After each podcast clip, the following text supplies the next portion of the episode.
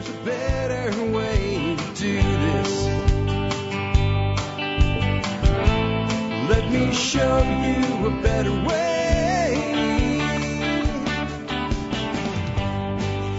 Hi, folks. This is Jack Spirko with another edition of the Survival Podcast. As always, one man's view of the changing world, the changing times, and the things we can all do to live a better life if times get tough or even if they don't. Today is January the 24th, 2019. It is a Thursday. That means it's time for listener calls show. We're up to episode 2366. Listener calls for 12419. Here's what we got going on for you today.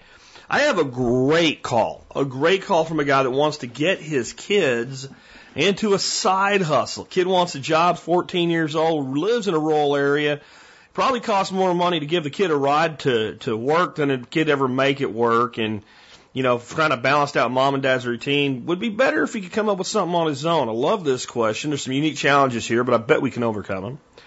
Next up, I got a real quick call. I really don't have a lot to say on it, but where in the world is John from West Virginia? We have not heard from him forever. Uh, I have a question on dealing with hard ground when attempting to establish plants. Thoughts on the process of selling and upselling over the phone. 410 shot shell handguns. Are they really the right choice for home defense? More on staying informed about the dangers during a flash flood. When does a side hustle need to either go full time or be scaled back? That's what we're going to be talking about today. We'll get to all of that in just a minute. I haven't really been doing the day in history thing anymore. Uh, nobody seemed to care when I stopped. So I'm not going to make it a regular thing, but I, I love the day in history segment on uh, on uh, history.com. And if I see one that I think is interesting, we'll we'll put it on a show. That's how we're going to do it from now on. But here's what happened on this day in 1935. Uh, canned beer made its debut this day in 1935 in partnership with the American Can Company and Gottfried Krueger Brewing Company delivered 2,000 cans of Krueger's finest beer and Krueger's cream ale to faithful Krueger drinkers in Richmond, Virginia. 91% of the drinkers approved of the canned beer, drinking Krueger to give uh, the green light for uh, to give uh, driving Krueger to give the green light for further production. By the late 19th century, cans were instrumental in the mass distribution of foodstuffs, but it wasn't around until 1909 the American Can Company made its first attempt to can beer. It was unsuccessful, and the American Can Company would have to wait for the end of Prohibition in the United States before it tried again. Finally, in 1933, after two years of research, American Can developed a can that was pressurized and had a special coating to prevent the fizzy beer from chemically reacting with tin. The concept of canned beer proved to be a hard sell, but Krueger's overcame its initial reservations and became the first brewer to sell canned beer in the United States. The response was overwhelming. Within three months, over 80% of the distributors were handling Krueger's canned beer, and Krueger's was eating into the market share of the big three national brewers that were Anheuser-Busch, Pabst, and Schlitz. Competitors soon followed suit, and by the end of 1935, over 200 million cans had been produced and sold. Um, there's a lot of advantages if you're selling beer to cans over bottles. One is, especially back then, uh, consumers had to pay a deposit on the bottles. I, I still remember uh, with Yuengling back in the 80s uh, in Pennsylvania when they only distributed to Pennsylvania, half of Pennsylvania even, and uh, they had these big waxed boxes and there were 24 bottles in there, and you paid a two dollar deposit on the case and had to bring it back when you got your next case, and then you got it off after that. Um, they're also heavy; they break. They're harder to ship. When they're empty before they're full, they, they weigh almost nothing. And of course, over time, we went from tin, which is probably one of the best idea for canning food or anything in, to aluminum. Um, I'll tell you the one thing that makes people say they don't like beer in a can: aluminum taste. And I'm gonna tell you something about aluminum taste in, in cans. You only taste it because you have your lips on the outside of the can, which is made out of aluminum. Uh, you know that whole Keystone thing where they have a special liner in the can? I know the dude that works for that brewery. There's absolutely nothing different about those cans than other cans. Not nothing at all. Um, it's that same special lining keeps the fizziness from reacting with the metal.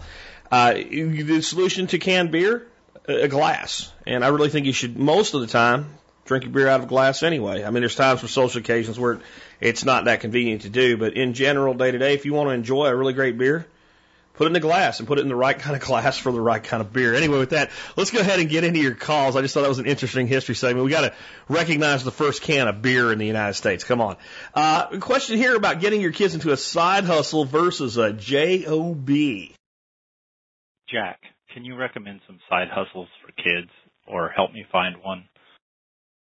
background. My oldest is almost 14 and he asked me if he could get a job and I thought that was great. He does a few things around the house for me and in the yard, but, uh, I think he wants more and I think that's great. But problem is we we're kind of rural and so, you know, like a traditional job would be hard, not only because he's 14, but he would need transportation and it's hard to see how that would be worth the time. Um, my time driving him and uh, things like that. Um, I've tried to think of some other ideas. We have chickens, but like the egg market near us seems really saturated. Um, so I'm just trying to struggle to think of some other ideas. There's not a lot of lawns in our neighborhood, so I guess there could there could be leaf gathering in the fall, but that's kind of short term. Um, anyways, I don't know if you have other ideas. Um, my second son is uh really into snakes now. And so you know if you could think of some way that a uh you know 12 year old could make money with snakes uh that would be great too. Um all right. Thanks a lot jack. Bye okay well first of all i love the call and i love the concept and i love the desire here and I can relate to being a kid that age and wanting a job and having a geography such that it makes difficult uh, having that job. Uh, and it's it's not it's not 1980 anymore like it was when I was a kid. And that means kids probably can't jump on a bicycle and ride six miles to a job uh, without creating some kind of problem, even in a rural area. And maybe and there's you know places where that could be done safely, places where it can't be. So it, it's hard. And when you get into like those rural places and all like that, it's not usually a place where you're going to make a lot of money pushing a lawnmower or something like that, which is something, you know, a suburban kid with with a desire has a bit of an advantage because they can probably walk around the block and pick up two customers.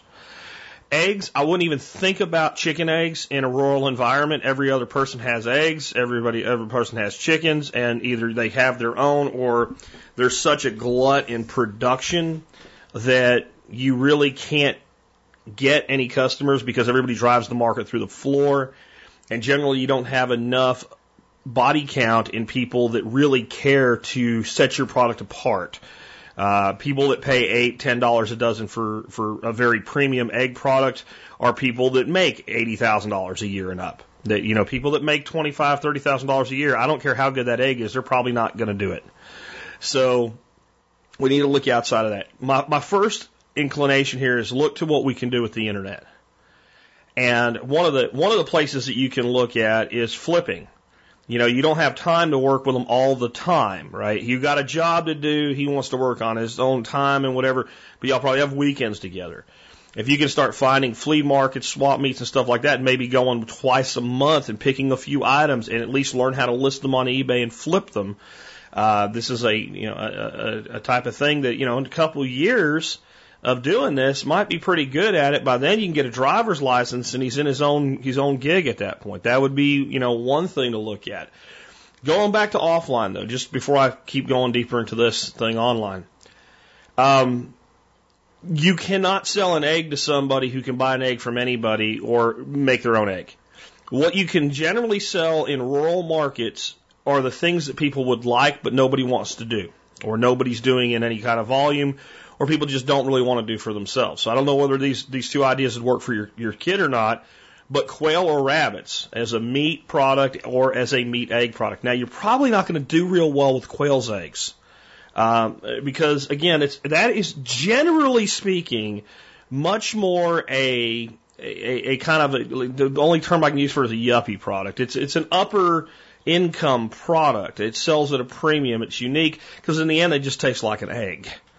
Uh, but quails for meat, uh, rabbits for meat, uh, rabbits for breeding stock. A lot of times in rural areas, people are really big into breeding rabbits, and I know that people make more money selling bunnies for you know, the next person to breed uh, than they do selling fryers. So that's possible, but I don't know. You mentioned picking up leaves. If there's a lot of gardeners in your area, including you could then ship too and use the internet. Maybe if you can get enough free leaves, you can make enough compost to create a story behind that. And now you have a compost product. Uh, that can lead to worm bins and worms as a product. Worms could be both a product for gardeners and people that do worm composting, uh, and for bait for fishermen, which is usually a pretty big thing. So I don't know if any of those work. You know, it, it all depends on what the person, your, your kid's really interested in, what, what motivates him, how patient he is. Uh, but you want to have a patience conversation here. I like more so though figuring out something to do online. Uh, whether it be craft sites like Etsy, whether it be flipping and using sites like Craigslist and eBay and Facebook. The beauty of that is that it's what I call a, it, it, it, it, it's a non-discriminatory business. So let's say your kid shows up at my house somehow and says, I want to work for you. Um, unless I'm looking to hire a kid at that point, I'm like, here, I've got a kid. You know, I got a kid. And, and no matter how open-minded I am, I'm going to have some prejudgment, uh, both both legitimate and illegitimate, because he's a young kid. Can't drive. Does your dad know you're here? What happens if his kid cuts himself with baling wire? I mean, there's a lot of things I'm concerned about in hiring a kid. When when I when I look at a listing for a product on the internet that I need that I want to buy, I don't care if the person is a three headed Mongolian with a giant hump and, and, and, a breast on her back. It doesn't matter to me. It, I just want my stuff. And as a, a seller develops a reputation, it could be a mutated Martian with a with a worm crawling out of his ear, and no one cares.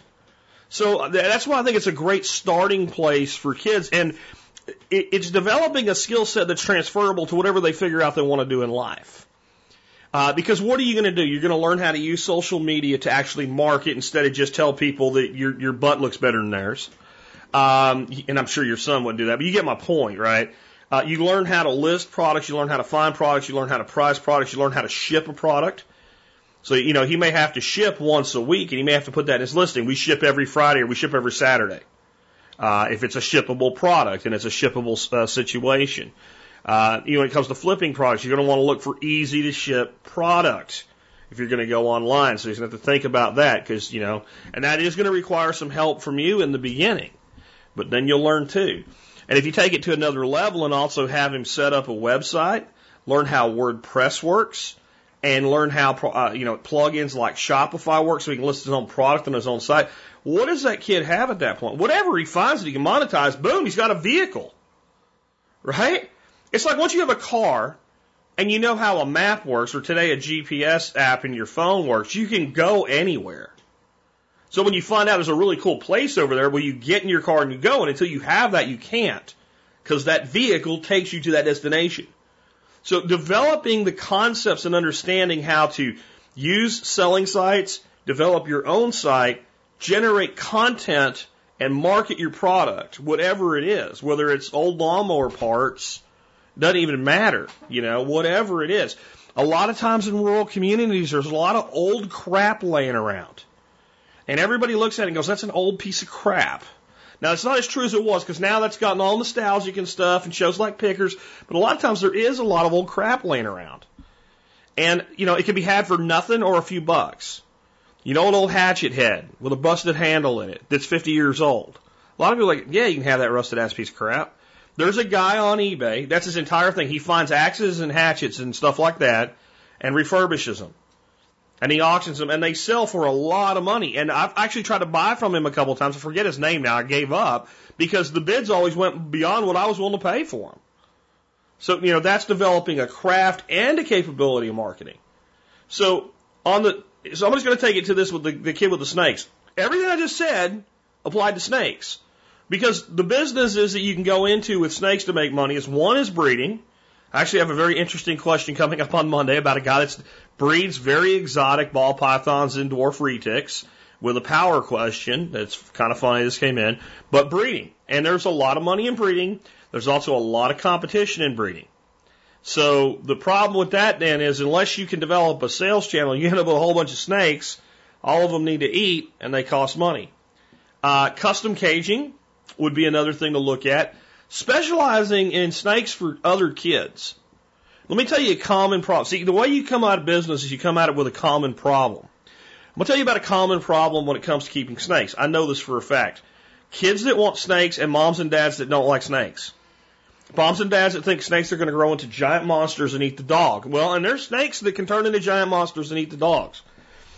If you were to develop a complete setup for other kids that want to keep snakes, put together by a kid that wanted to keep snakes, and maybe in your marketing, dad and mom weren't too fond of the idea at first, but he did such a good job that you guys thought it was a great idea and started helping him doing it for other people. And, you know, shorter lived animals like garters or ribbons or something like that were, because another problem, here's why I would legitimately have a problem if I had a son at this point that was 15 years old that wanted a snake. If he's going to go off to college or the military or something like that, and he's going to leave and he ain't going to be able to take, take the damn thing with him, even though I love snakes, you'll notice that right now I don't own any. I've, I've passed that stage of my life where I want to be taking care of them. And the last thing I need is an empty room that I could turn into an extra man cave or something with a nine foot boa constrictor in it that craps the size of my cat once a week and I got to take care of it and I don't really want it. So the longevity and the size factor. So that would be a way to go. I would also encourage this son of yours to check out two YouTubers in particular. One is a guy named the Bio Dude. His real name is Josh, but Bio Dude. And the other guy's name is Tanner. And his, his YouTube handle is Serpa Design. And take a look at what they're doing. And maybe it's not even snakes. I look at some of the stuff that they do. Some of the vivariums and paludariums and stuff like that. And I think, I have that workshop out there at, at the side of my house, and if I could get my grandson turned on to this, you can take cheap $15, 10 gallon aquariums and build these beautiful vertical vivariums. And you can probably sell the hell out of those, and they're small enough that they'll ship well. And what I would do, I would, uh, if I was going to do that and, and start out with 10 gallon aquariums, this was what I would do. And I haven't checked yet, but I bet you somewhere there's a Walmart or a, a Amazon product or something that is a cheap $10 aquarium and the shipping's cheap on it and they'll ship it to you cheap. Okay? I've given away like one of the greatest concepts ever here. This is Henry Ford in the in the cr- motor crates for the Model T that turn into floorboards. And even if you have to pay five bucks more to have that product shipped, it doesn't matter what it's going to cost for you to ship it because you're going to charge the customer. Since it's going to come packaged, you're better off buying it that way than going down the store and picking it up. Because when you open it, you're going to carefully sort the professional packaging that they use to ship it to you. And it's not going to get any bigger when you turn it into this thing. And you're going to put it back, put it all together with its pieces and parts and put it right back in there and, and put it just back the way it is and put a new shipping label off and sell it to your customer. Will that work? I don't know.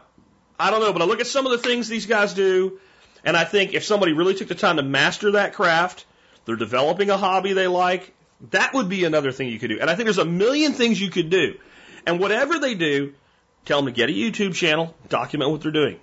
Just start on that. Don't even worry if it's any good. Just take your phone, point it at it, talk about it, like I do with Doug Chronicles. Don't worry if anybody even looks at it. It'll take on a life of its own at some point, but you're building another asset.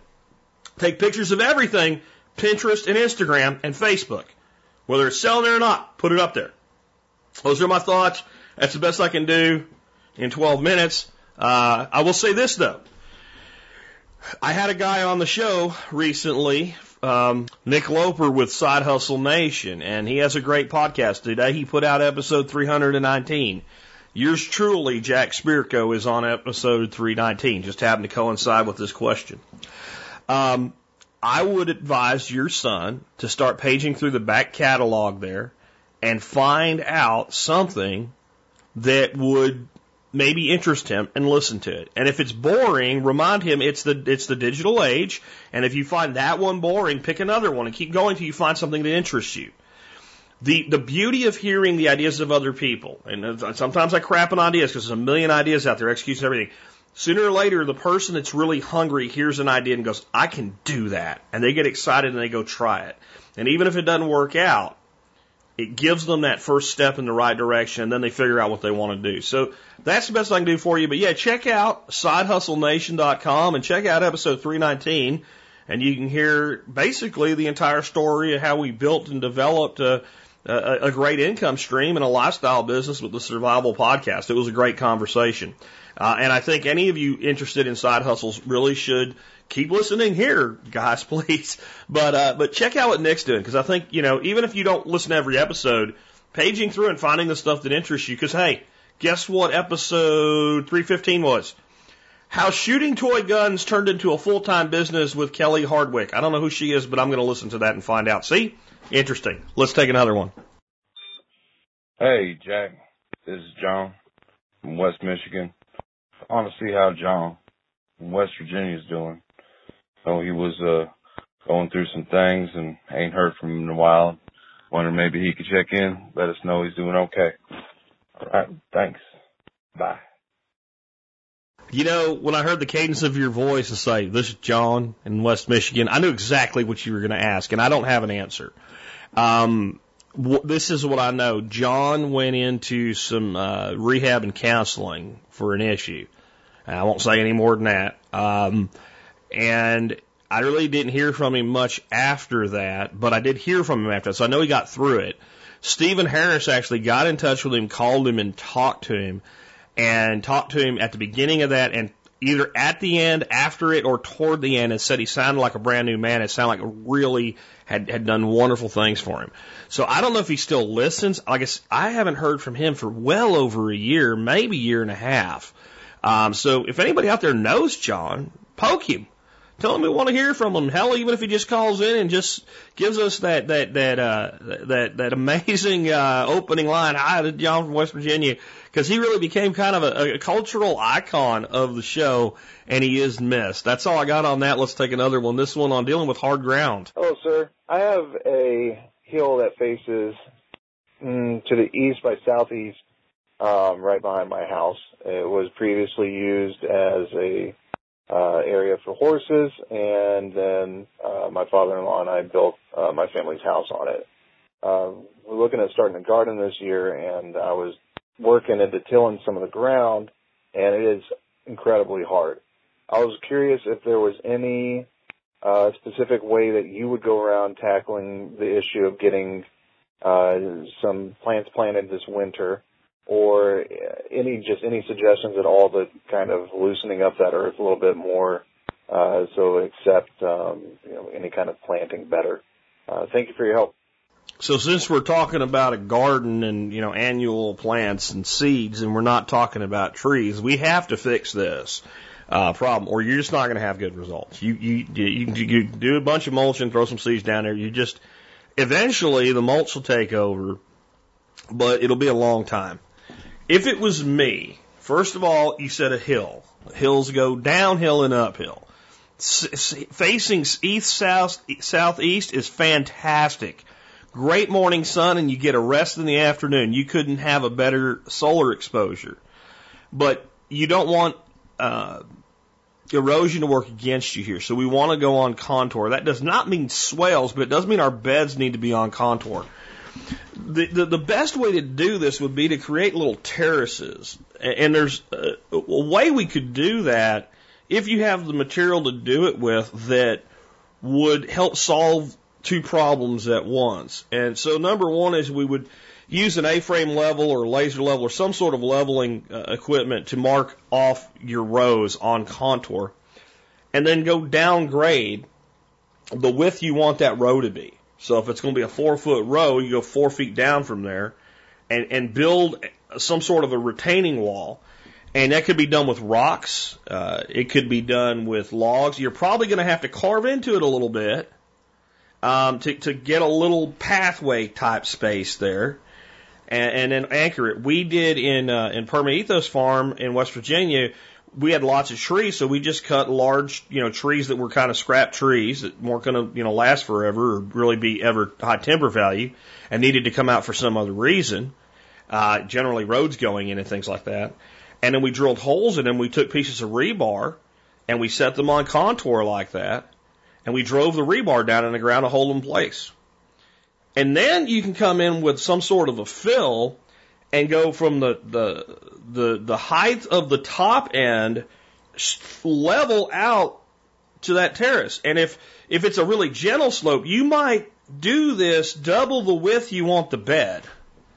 Okay, and, and, and the reason I said that, let's say you went eight feet, and if it's a very mild slope, you may only be six inches deep, eight feet away. So right where you, you're at, you know, three feet from that top grade, if this makes sense, you may only be an inch or two of fill in there. Well, that's a great place to walk. Now you got a nice, a nice flat spot of where to walk. So you can work on your bed from that side and you can double reach by going down the other side and reaching uphill and make yourself a little footpath also on, on, on contour. And the reason I like this approach is you'll bring in fill, you'll bring in mulch, and if you just give it a while with mulch on it, a lot of your problems will just go away. I'm assuming your hard ground is hard soil, not rock. Rock's a different story. Um, another another thing you could do, and this assumes that, uh, that this is a mild slope and you don't need to do any terracing, and it's just not a good idea. Stick to going on contour. Find somebody with a backhoe. Take a backhoe and your your your, you your digging attachment, put it in the ground just below the teeth, and have the operator wiggle the bucket back and forth. Excavator do this so much quicker if you have one, right? And if you are if you are on a gentle slope, we don't have to put the backhoe up or downhill. We can put it, you know, a way you wouldn't do it, where you've got the, the, the tires lined up with the hill horizontally, so you're actually straddling the, the, the, ditch, so to speak. Uh, you wouldn't do that on a steep slope because the damn thing could flip over on you. But if it's a very mild slope where this approach is going to work, and probably two widths of a backhoe bucket's about the right width.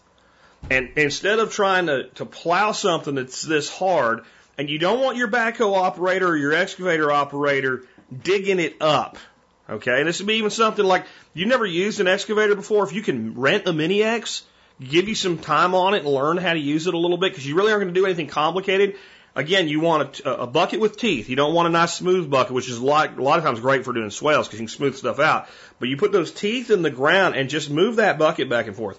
I don't care how hard that ground is, a backhoe, a mini X, a terramite, uh, which is like a mini backhoe, it will bust up clay, the hardest packed clay you can get your hands on. Once you break that up, I would go in and maybe you're not planting a really great garden this first year. I would go in and I would sow those uh, contour beds you've created, and I wouldn't do anything but that. I would just break that soil up. You know, and you could take the, when you do that, you can kind of take that backhoe and just kind of poke and just wiggle and poke and wiggle and just basically till it with a backhoe bucket. Because a tiller's not gonna, not gonna work well in this situation. And all you're gonna do is make the, like, you're gonna, if you get it to tilt down four inches, the, the, the six inches down, you'll make it harder than it ever was. So we're just breaking it up. I would take purple top turnip and daikon radish, and I would just sow those mixed into these beds. And I would throw a big heavy layer of mulch down on there, and I would let them grow like crazy. I would harvest some of the greens from the turnips. Uh, eventually, you can go ahead and harvest some of the turnips, but I would leave most of the turnip greens in the ground, or the turnips in the ground, and let them rot into next season. I would do the same with the daikon. You can harvest a little bit. I mean, you're gonna have more than you can ever use, but you get turnip greens your first season through this, and then the daikon radish when it goes to it goes to flower and goes to seed. It's going to put these little pods on. They look like little mini green beans. Even if you don't like radish, you'll probably like those stir fried. Those are amazing. I love those things. And I'm not a big radish person, but I love those. A little pickled radish, nice. So you get a little bit of harvest out of that first season with it. The next see, I know people are going to flip out here in a minute right? But let all of it die back, start to rot in the ground, and next season, if you have a tiller or a plow or whatever, till it one time. Who's supposed to know? Till? No, no, not when you've done this. We've we've fixed it. Till it, and then go to a heavily mulched, mulched non-till model. And I know that might not get you to where you want to be as fast as possible, but it's probably the best thing you can do. If you can't do that, and you can get some tilling action, you can break the topsoil up. You can just till it on contour where you want your beds, and I don't know where you're at climate wise. Even here, you'd be pushing it sowing right now, but in another month, you can go ahead and sow those turnips and those uh, radishes, mulch if you can, And th- they will break the soil and they will rot in the soil and they will transform it for you. Um, this is a little difficult because I don't know what the soil type is. I don't know the climate that you're in. Uh, I don't know how big of an area we're talking about. I don't know how steep the hill is. So those are some ideas. And if you want to, you know, write me a detailed email or call back in and give me the kind of details that I need and I'll try to refine this for you. But those are a couple ways that I can see approaching this. I love if you have the material, the easy terrace is what I call it. Instead of cutting into the hill and taking off the little bit of topsoil that we have, we go downgrade, we stack rocks, we stack bricks, we stack whatever, and then we fill in straight back. If you do that, you end up with footpaths, you end up with easy management, and you bring in your first cut of soil, and then I still would plant things like radish and turnip in there. Let those plants do the work for you. Um, it, it really does work. It may take a little longer, but the dividend it pays is pays off for decades for giving that first season. Uh, there's other things we could do, but I want to know more before I say what they are. Let's go ahead and take another one. This one on selling over the phone. Hey, Jack. Josh from Virginia here. I've wrote in the show before, and I got a question on how to do sales over the phone. Little background. I just got a job with a telecommunications company, and part of our job will be selling products to existing companies, no cold calling, over the phone, meaning you call into the company and we try to tell you why you should invest in our TV, internet, or add a line to your cell phone plan with our company. So, any advice? Thanks. So let's start out from the very beginning. In the very beginning, don't try to do your own thing. Don't try to think for yourself. Don't come up with your own ideas. In the very beginning, the type of job that you're going into, they're going to tell you everything to say, when to say it, and how to say it. Start out doing that and do exactly what you're told. Follow the script to the letter. Don't be innovative. Don't be creative. They have scientifically figured out what works best in their call center for the type of people they're going to be calling into you based on whatever causes them to call in. And these types of uh, situations are, you know, what what type of customer are they calling in because of a direct mail piece, a special offer uh, that they received with their bill? or because they're pissed off. A lot of times these companies say you're doing basically an inside sales gig like this, and, and what you're really doing is you're handling customers who aren't really happy, and one of your solutions to their unhappiness is for them to give you more money. That actually does work if it's done properly, but in, in any event, start out 100% be a company man. Even if you're not really that guy, in this situation, be that guy because they have everything you need simultaneously simultaneously. Learn every single product your customer or your company has, every single service, every single option, everything about it to where you are a walking book.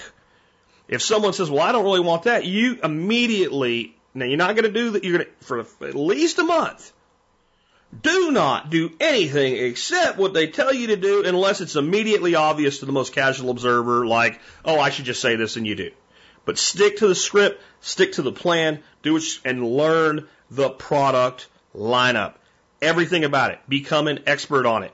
Sit down, read the fine print, pay attention to everything. Learn the products. You're going to learn a lot by doing the job. But when you're not doing the job, go on their website, see what the customer sees.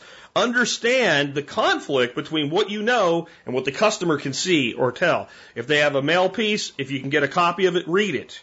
Know what your customers are responding to. A lot of times in these jobs, they send out an email to everybody in the sales team. We're doing this marketing this month and we're sending out blah, blah, blah, blah, blah. And the salespeople think, oh, the marketing people are stupid and they don't know what they're doing. But they never actually really examine the marketing piece or they look at it and go, well, I wouldn't use that color or I wouldn't use that font. No, you're not marketing, you're in sales. Know exactly what the customer saw. So what the customer's expectations are when they call you and what they have knowledge of and what they don't. That is like your first month, two months.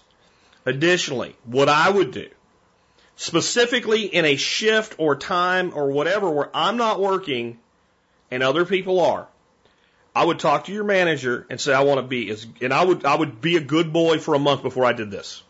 But then I would go to my manager and I would say I want to be the best I can be at this. I am willing to spend time that I'm not being paid for to listen in on calls, to other people doing the job. I want to, you know, second shift or whatever it is, spend an hour every day at the end of my shift or before my shift starts, and I want to sit with my mouth shut and no microphone, and I want to listen to your best salesperson in that group. I just want to sit there and listen and take notes. If your manager says no to that, find a new job or a new manager. Because that is, that is gold to me as a manager. That means you really care about what you're doing. And a lot of sales training, they'll do that with you, but they'll only do it for like the first week or two for like an hour here and an hour there. If you consistently listen and eventually you figure out there's like five of them that are the best in that particular group when you're not working, and you listen to one of them a week for five weeks, you will become exponentially better. You will learn the little mannerisms and the advantage of, let's say if you just did it with the top guy, you're going to learn what he does and what works for him. Maybe not all of that works for you. By getting the variety, you're going to become much better. And you say, I, I won't bother him. I don't need to talk to him. I don't need to wave at him. I just need to be able to put a headset on and shut my mouth and listen. With the new call centers, you may not even have to be near them. You may be able to, because they have where managers can, can just, you know, I want to see what so and so's doing, what so and so's doing right now. So they may give you that, that level of, of opportunity if you ask for it, but establish yourself first. And I, that's really the approach that I would take here. But I'm going to tell you what makes a salesperson good. Number one, listening. This is one of the big, and you know, your job is talk. But once you've got the customer talking, your job is to shut up. The only reason you talk as a salesperson is to answer a customer or make a customer talk. That's your job. and that's the good thing is the formula is designed to make you do that. So once that customer starts talking, you need to really listen. Listen like it's your mom and you're trying to help her. And then with full product knowledge, you're able to hear their real problem. Because one of the reasons people don't buy and get pissed off at salespeople is, I done told you what I wanted and you didn't hear me. This is why I almost fired my last real estate agent because I'm like, I have to have DSL or cable modem service. Well, this house, if they say they have satellite, they say it's fast. You're not listening to me. You suck. You're an idiot. Why did you tell me to come out here and see this house without first finding that out? I know it will be different with what you're doing, but this is the thing I'm talking about. You have to hear people, and then you actually have to tailor the response to their needs. And that's something that you have to establish the baseline of doing it the cookie cutter way so that when you begin to try different things down the road, if your numbers go down, no matter how good you think what you're doing is, is not good, and you need to go back to the cookie cutter for a while. And, and I've seen people in sales jobs like this, when they leave the cookie cutter, they think they're smart, they listen to the guy that was the best, they start trying to be him, but they really can't be him, and their numbers just keep declining and declining and declining. But if they just went back to that cookie cutter, they're going to have a, they're going to do well enough to keep their jobs. They designed that system to make any person with a good voice that's intelligent enough to learn this basic skill set successful. So that is always your safe place, right? That is where we retreat to when what we're doing is not working. Football, we lost two games. I know we're doing all these advanced plays, but boys, we're going back to fundamentals. We're going to work on blocking. We're going to work on tackling. We're going to work on ball handling. I mean, that's, that is the same thing. Then my last thing for you is sales. And I don't care if it's inside sales like this. I don't care if it's route sales. I don't care what it is. One of my best mentors of all time is a dude named Forrest Baker uh, when I worked for Garrettcom, and I'd just taken over territory. And I was a pretty hotshot sales guy by then already. I was doing really well for myself. That's why they hired me. And uh, he said, "Let me tell you something, Jack. You go out and you do this kind of a sales job. You're going to be knocking down, you know, quarter million dollar orders, and you're going to be knocking down." ten thousand dollar orders, and you're going to be knocking down five hundred dollar orders. It's all over the map, and you're going to miss some $500 shots and you're going to miss some half million dollar shots. And the problem with sales is you're going to get really stupid excited about itty bitty things that aren't that important, but you're also going to get really depressed about itty bitty things that aren't that important. Do your job, listen to your customers, and they'll teach you your job. So that's my final piece of advice there. With that, let's take another one. This one on home defense guns. Hey, Jack. This is Matt up in uh, Massachusetts. Um, I recently uh, was looking for a home defense gun, and um, what I'm looking to, to find out about is if you know anything about the Smith & Wesson Governor or the Taurus Judge as a uh, home defense gun. So here's the details. Um, recently got my um, my LTC in the works. I expect to have it probably in a month or so. Um, but um, I'm doing kind of like pre-shopping. I know I want to get a 22 for plinking. I want to get a 9 mil maybe for concealed carry. Um, but I'm looking for what the options are for a home defense gun. And um, I've been looking at videos on YouTube on um, th- these guns that shoot either 410 or 45 Colt. And there's two of them out there that I know of and the Smith and Wesson governor and the Taurus judge. And um, what I'm kind of intrigued about with these is that for a home defense gun, if you if you shoot the 410 with the small pellets, like you know, like a bird load type of thing, that it might be effective to stop somebody while at the same time not being able to go through the wall to um, another room of the house and or out through an outer wall, you know, out into the neighborhood. So that's kind of what I'm what I'm wondering. Um, if you have any information about it, any experience with these, um, I'd love to hear. Thanks a lot. Love the show. Bye. You know, you you can use birdshot whatever in a shotgun in a home defense situation, and home defense reasons it, it would generally cons- be considered incredibly effective. Not as much when you're talking like seven eighths of an ounce of shot versus like an ounce and a quarter, though, out of a pistol versus actual shotgun. Um, I, I don't, I just don't recommend birdshot 410 out of a pistol for a home defense gun at all. That's just, if, I'm not saying you can't do it. You can do whatever you want. But a recommendation for me, that is off the table. The only reason to get one of those guns is to put 410 buck or 410, one of the special defense loads that are made for it, uh, with discs or whatever. That is the only reason to get that gun. Otherwise, you're buying a pretty expensive, big ass, heavy revolver that doesn't do a lot. Uh, the fact that it shoots 45 Colt is nice. That's just because 410 and 45 Colt are the same size cartridge. And if you can do something, you might as well market that you can do it. They're, lousy as a 45. they really are. They're just not built to be a good, you know, 45 Colt is a cowboy gun, man. Uh, so if I want to shoot 45 caliber, I'm gonna get me a good old 45 semi-auto 1911. Or if you're a Glock guy, you can get one of them, you know. But I just I don't see it. Why did this gun get made? This gun got made directly because the government considers a really short shotgun to be a destructive device and illegal sawed-off shotgun. And, you can't make a pistol with a 20 gauge shotgun shell or a 12 gauge shotgun shell in it either because that's also, I believe, considered any other weapon or destructive device. One way or another, it's not legal. So this is an attempt to create a product that stands in for what is commonly known as a sawed-off shotgun. That is what it is. And it is not that great at that. That said, I don't want to get shot with one. It is damn lethal at the ranges it's intended to be used at. But it is really a product that is designed to be used like as a vehicle carry gun, or even some people carry them as a concealed carry, or places where open carry is allowed, things like that. Um, I, I, I, I'm not going to say they don't work, but to me they're a little bit of a gimmick. Especially if you want to say it's for home defense. So home defense, let's, let's talk about that. If you want a shotgun for home defense, get a shotgun for home defense. I mean, we're, we're not keeping it in a glove box or a console or between the seats of a vehicle here, right? Or in a briefcase. We're in our home. Let's put a shotgun in a, in a, in a place that's secure yet immediately accessible, and let's use that. And I know what you're thinking. But if something happens and my shotgun I keep, let's say, next to my bed or under the bed or in a case next to the bed or whatever, and I'm in the living room and I go to the door because somebody knocked on the door and my hackles aren't immediately up and I don't go get my shotgun to go to the door. I'm not doing that. I mean, you're a little paranoid if you do. But when I when I get to that door, somebody tries to push your way in or something. That's where you're thinking. That's what your nine millimeter you're going to use for concealed carry is for, because you're going to wear that gun.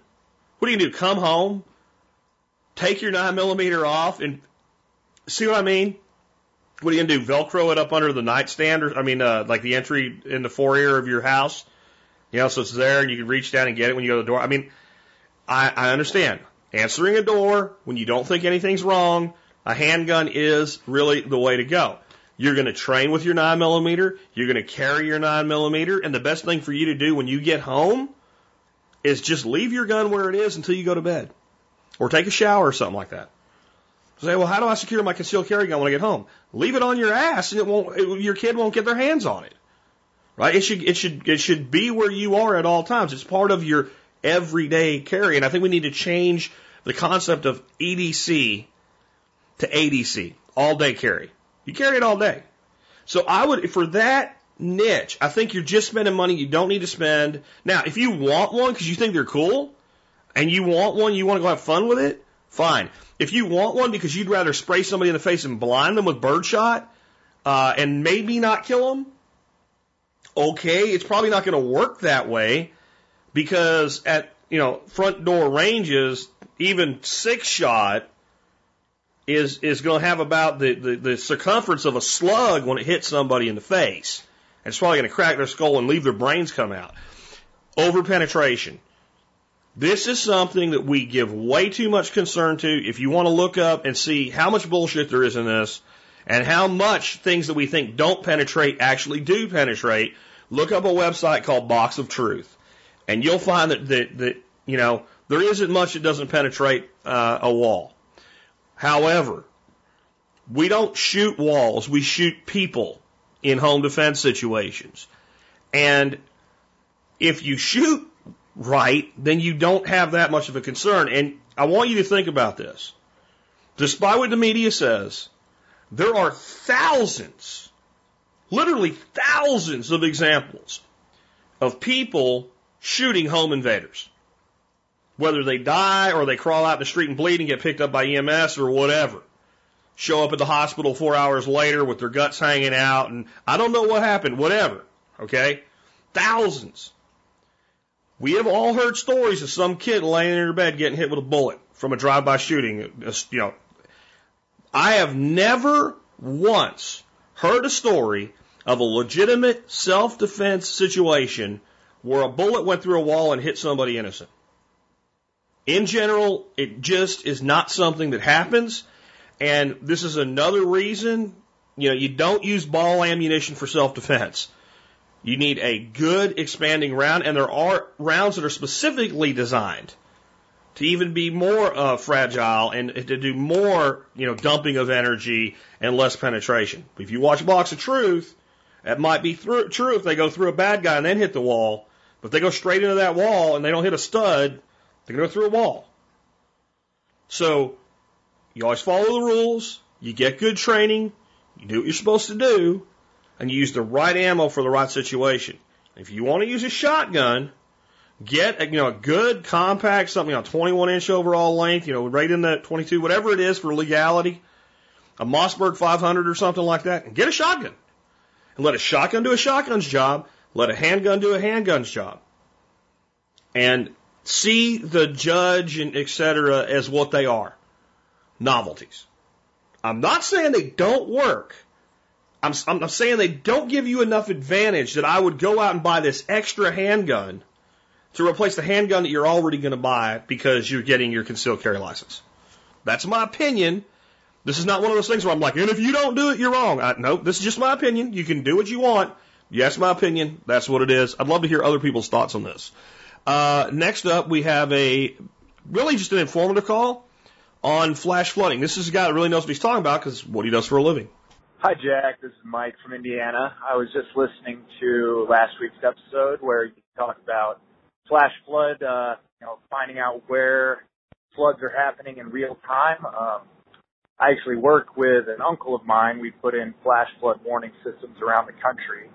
And, uh, I know that certain places are getting more hip to the idea of real-time information, you know, on the county websites. One place in particular we did a big job in was Sonoma County, California, and I know they have up-to-date rainfall and stream height uh, information on their county website. I wouldn't be surprised if places like New Orleans, uh, you know, other flood prone counties if they have their own county website where you can find that information. We're we're actually heading to New Orleans next, so we'll find out what exactly they're looking to get accomplished. But anyways, just thought I'd throw that out there. Uh, the FEMA website's a good start, but a lot of times individual county websites can give you that up to date real time info. So I hope that helps. All right. Thanks, Jack. Bye.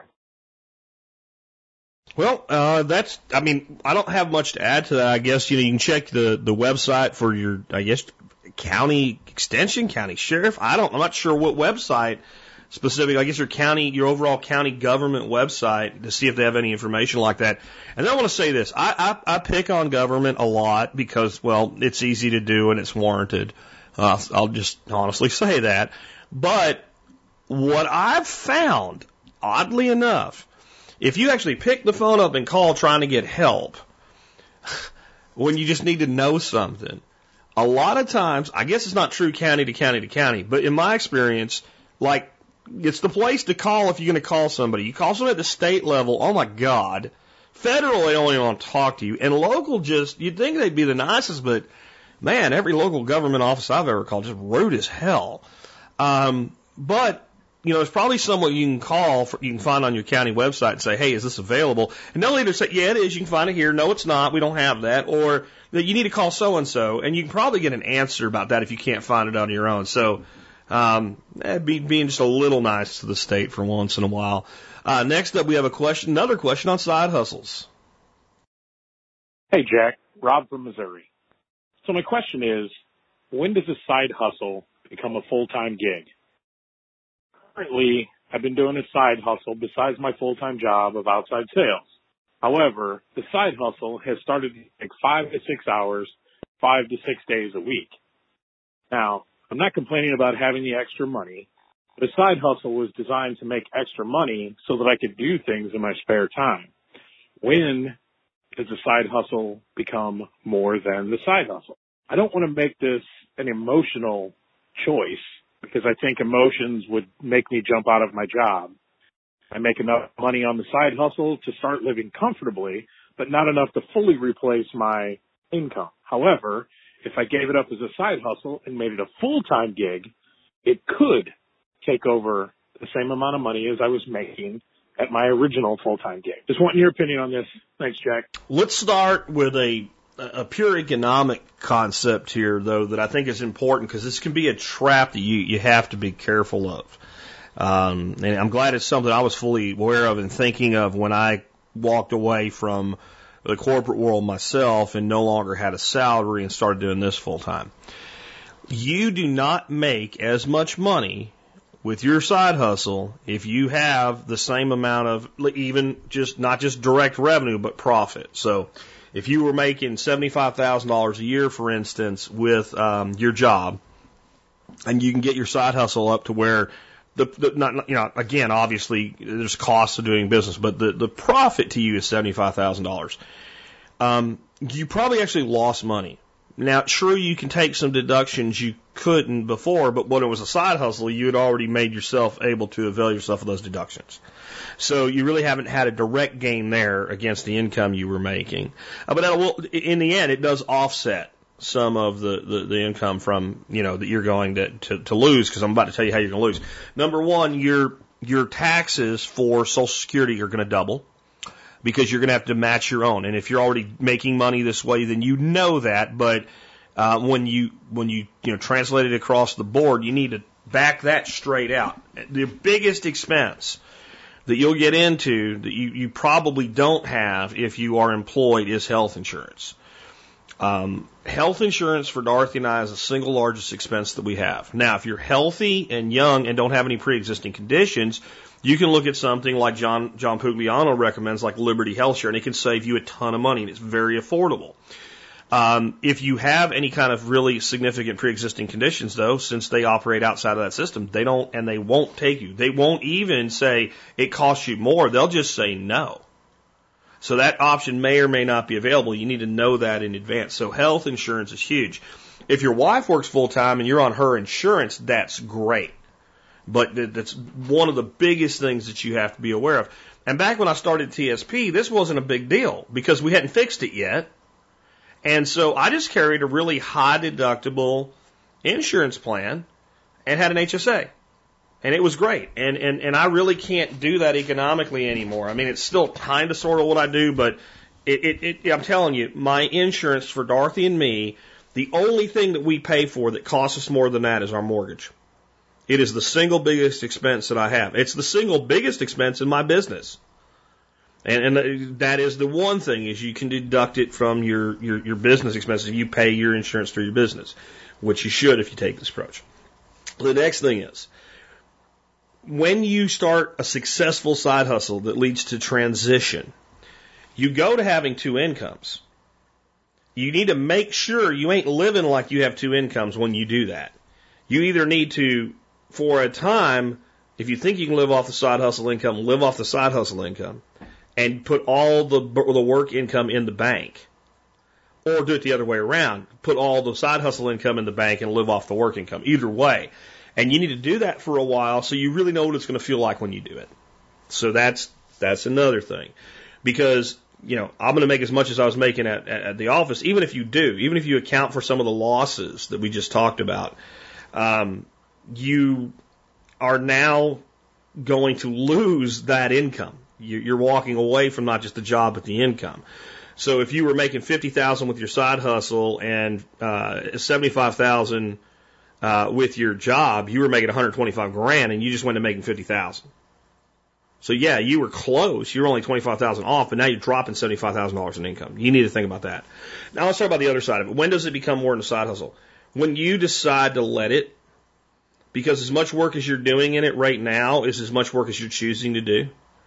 Now, if it's, it's something you didn't tell me what it was, so some stuff like it's going to take a certain amount of work to, to make it even worth doing. But, you know, then you have to decide, do I want to back off and just only take so much work? I mean, I know of one guy, he makes uh, a couple thousand dollars a month and he cleans fish tanks for like offices and stuff like that. He only has like, I think he has like 12 customers. He does work only on weekends and he won't take a 13th customer. If someone called him up and begged him right now, he'd say, put you on a waiting list. And if he loses one, then he'll take them. Cause he's decided, I don't want to do this full time. This, I only want to work Saturdays for my side hustle. This is how much I want to do. This is my frequency of taking care of these customers, you know, every two weeks or whatever. This is it. So you can take that approach to, to prevent it from growing too much.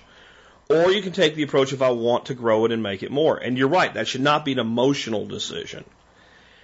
What I can tell you though is if you like what you're doing with your side hustle and you'd like to do it full time, and you can turn it into a full time business, there is no greater feeling than working for yourself. None. Zero. And the thing about doing a transitional side hustle business that goes to a full time income is it's, it's, it's actually got a very low failure rate. Because what happens is you don't make the jump until you found something that works. And you should be able to look at your business and project it, figure out what, how are you getting business? Where are you acquiring it from? How are you delivering to it? Now there's another option. Do we grow the business bigger at first without putting more of our time in it? What can you outstat, out task? What can you outsource? Do you hire somebody to work part time for you? You know, and do you give them very specifically? You might need somebody who only works two hours a week, but it might save you four. It, here's the, know, about hiring somebody. They might eventually be able to work two hours a week and save you four, but they're probably going to cost you 12 for the first three or four weeks until you get them competent. And, and, and a lot of times with side hustles, the work is not consistent and it makes it hard to hire someone. So it may not work. For like when we hired uh, hands here for the egg business, we knew that any day they showed up to work, they could go get eggs, bring eggs in, clean eggs, package eggs, label eggs. If there wasn't nothing else to do, we knew they could do that. Feed the birds, dump the water, etc. There was a thing to be done.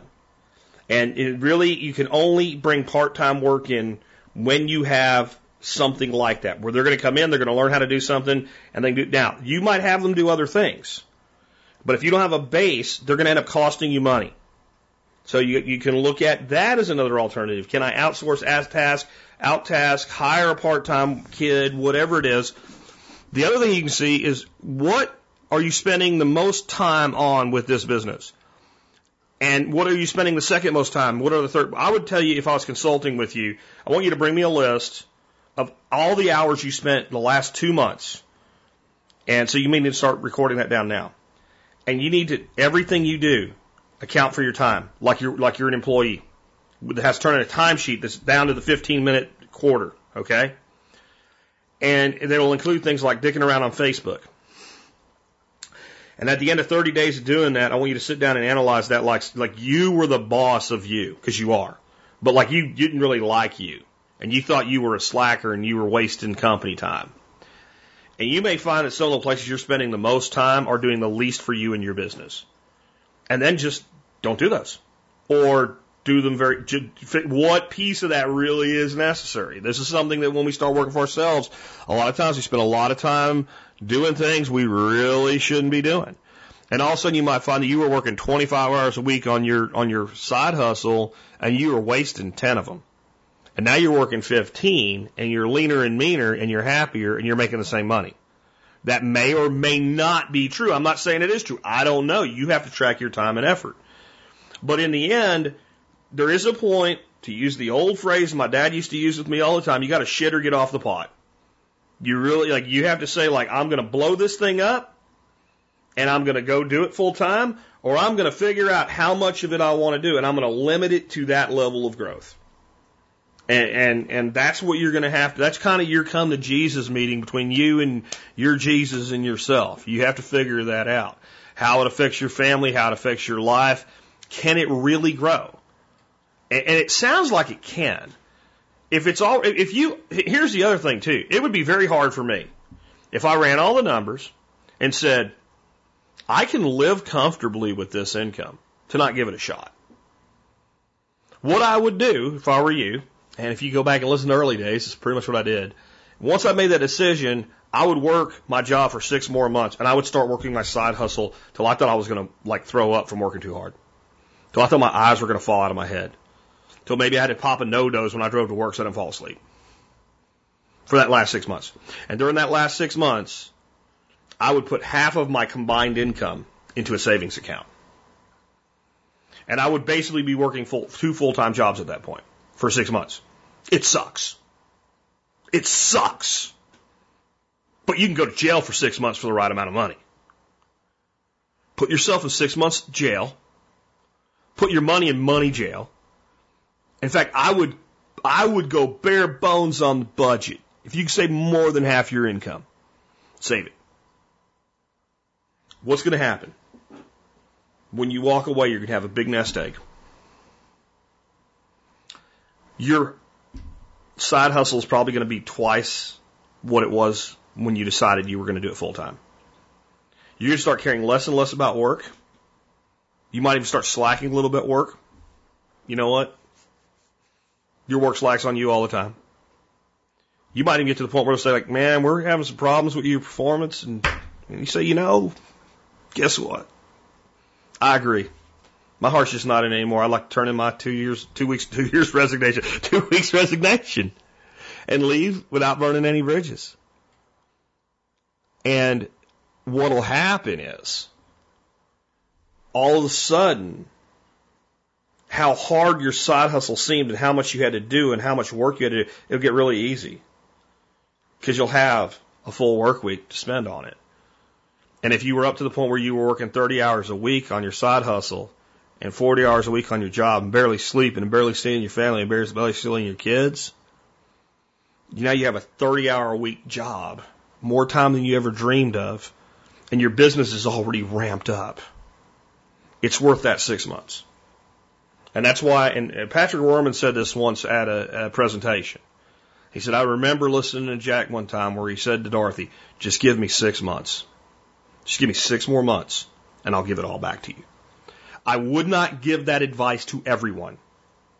But once you've gotten to this point, it's the best advice I can give you. Because the best advice I can give you is the advice to do what I did when I already know that it works because it worked for me. And that's pretty much precisely what I did. With that, let's go ahead and wrap things up today. And one more thing on that before we do wrap up. Um, the other advantage of that approach is if it doesn't really take off by putting that extra effort into it, if it doesn't really grow the way that you thought it was going to, and you end up deciding, I can't make a living with this, you have the opportunity then to, to stop or to scale it back and just dedicate yourself back to work till you find something else to do. It gives you a plan B and a plan C and a plan D. And I like multiple options. With that, I hope you enjoyed today's show. If you did and you want to support us, there's some really easy ways to do that. One is by becoming a member of the Member Support Brigade. You get all these awesome discounts.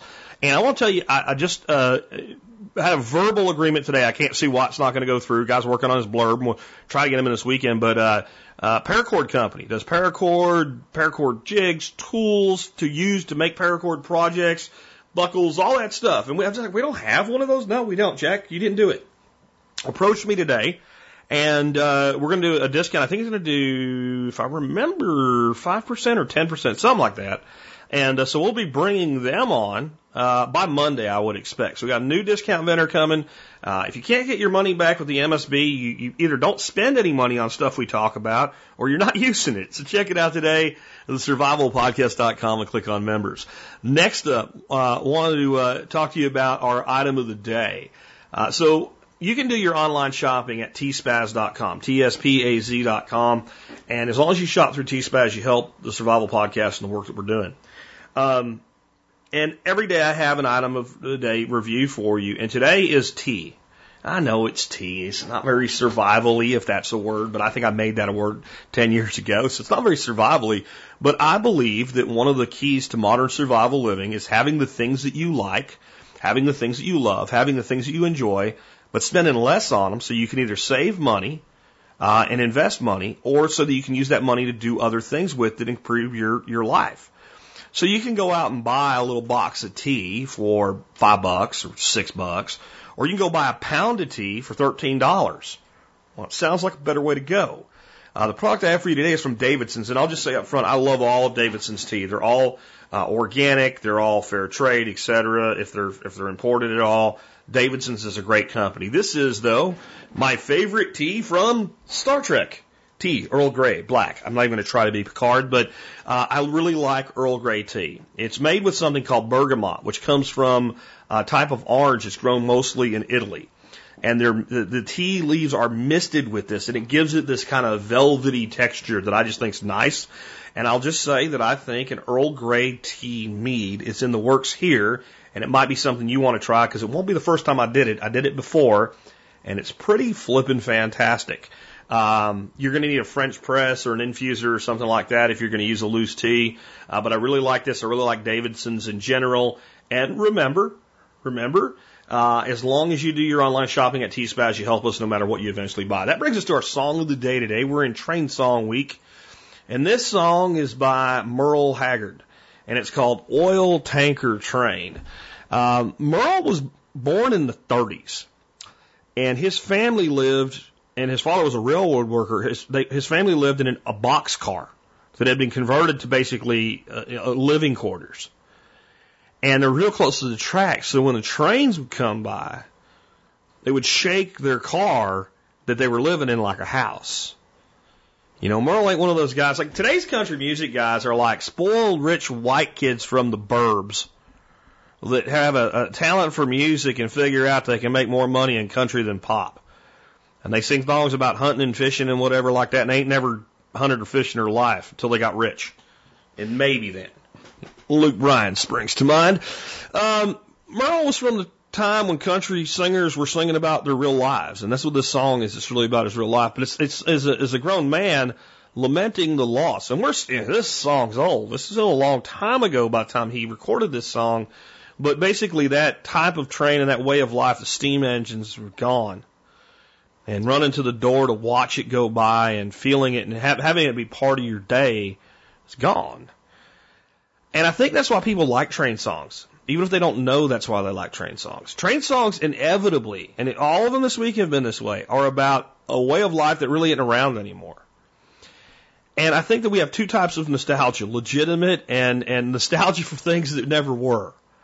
Uh, I think a lot of Americans think about how America used to be a better place and they don't even really know what they mean by that. Though I do think we, in some ways, just 20 years ago, I think America was a better place. But uh, there is that, you know, there's a book called America, The America We Never Were. And the thing about the train nostalgia is whether it's better or worse, at least it's authentic and it's real. And I think, I don't care when you were born in history, the human condition is one of constant change and flux because what's what we do? We build things, we engineer things, we solve problems, we come up with solutions, and then we come up with solutions that are better, and then we have some attachment to the old ones, but then they just aren't as good, so they go away. You know, we remember. I think about this. I think about when I was a kid, and my granddad said, "Hey, here, look at these," and it's like a, a split washer or something like that. I only got one of these. I need twelve. Get on your bike, go down to Center Supply Store and get me 12 more of these. Yeah, get me a dozen more than I need. Give me, give me 24 of them because that way if I need them again, I'll have them. And I walk into Center Supply as a kid in this narrow store, not, you know, it's a storefront with all these buildings connected in old coal town, old company town, really. And a little kid, you know, I'm 12 years old, I'm standing in a store and it's not much wider than maybe double the width of a, of a bedroom.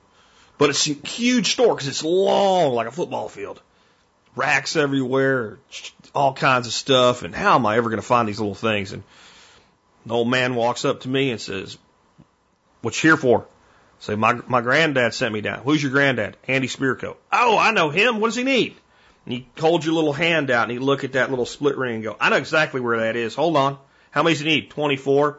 He walk way in the back of the store, pull out one drawer, like without even looking, and exactly the right part, put them in a little envelope, say, charge you for 24, gave you 30 of them, tell your granddad I took care of him. See you. that doesn't really exist much anymore. I miss that. That's true nostalgia. And that's what these train songs do. They make us think back, but don't think that your kids or your grandkids, when they're your age, won't also have things that they're nostalgic about. It may be very different, but this is a constant of the human condition. With that, it's been Jack Spirko with another edition of the Survival Podcast, helping you figure out how to live that better life if times get tough or even if they don't. The old tanker train from down on the river, the Southern Pacific and Santa Fe names would rumble and rattle the old boxcar we lived in. And I was a kid then, and I loved that old train. Loaded with crude oil, headed for town. The boxcar would tremble from the top to the ground. And my mother could feel it even before it came. Get up, son, to the window. Here comes the oil train. From my checkered past, I can always bring back the memories we felt in that home by the track. And all these years later, it's still stuck in my brain. Oh, I love that old oil tanker train. Dad worked for the railroad when I was a kid. And my fondest memories were things that he did. And early one Christmas after Santa Claus came, there neath the tree ran a toy tanker train. From my checkered past, I can always bring back the memories we felt in that home by the track. And all these years later, it's still stuck in my brain. Oh, I love that old oil tank worker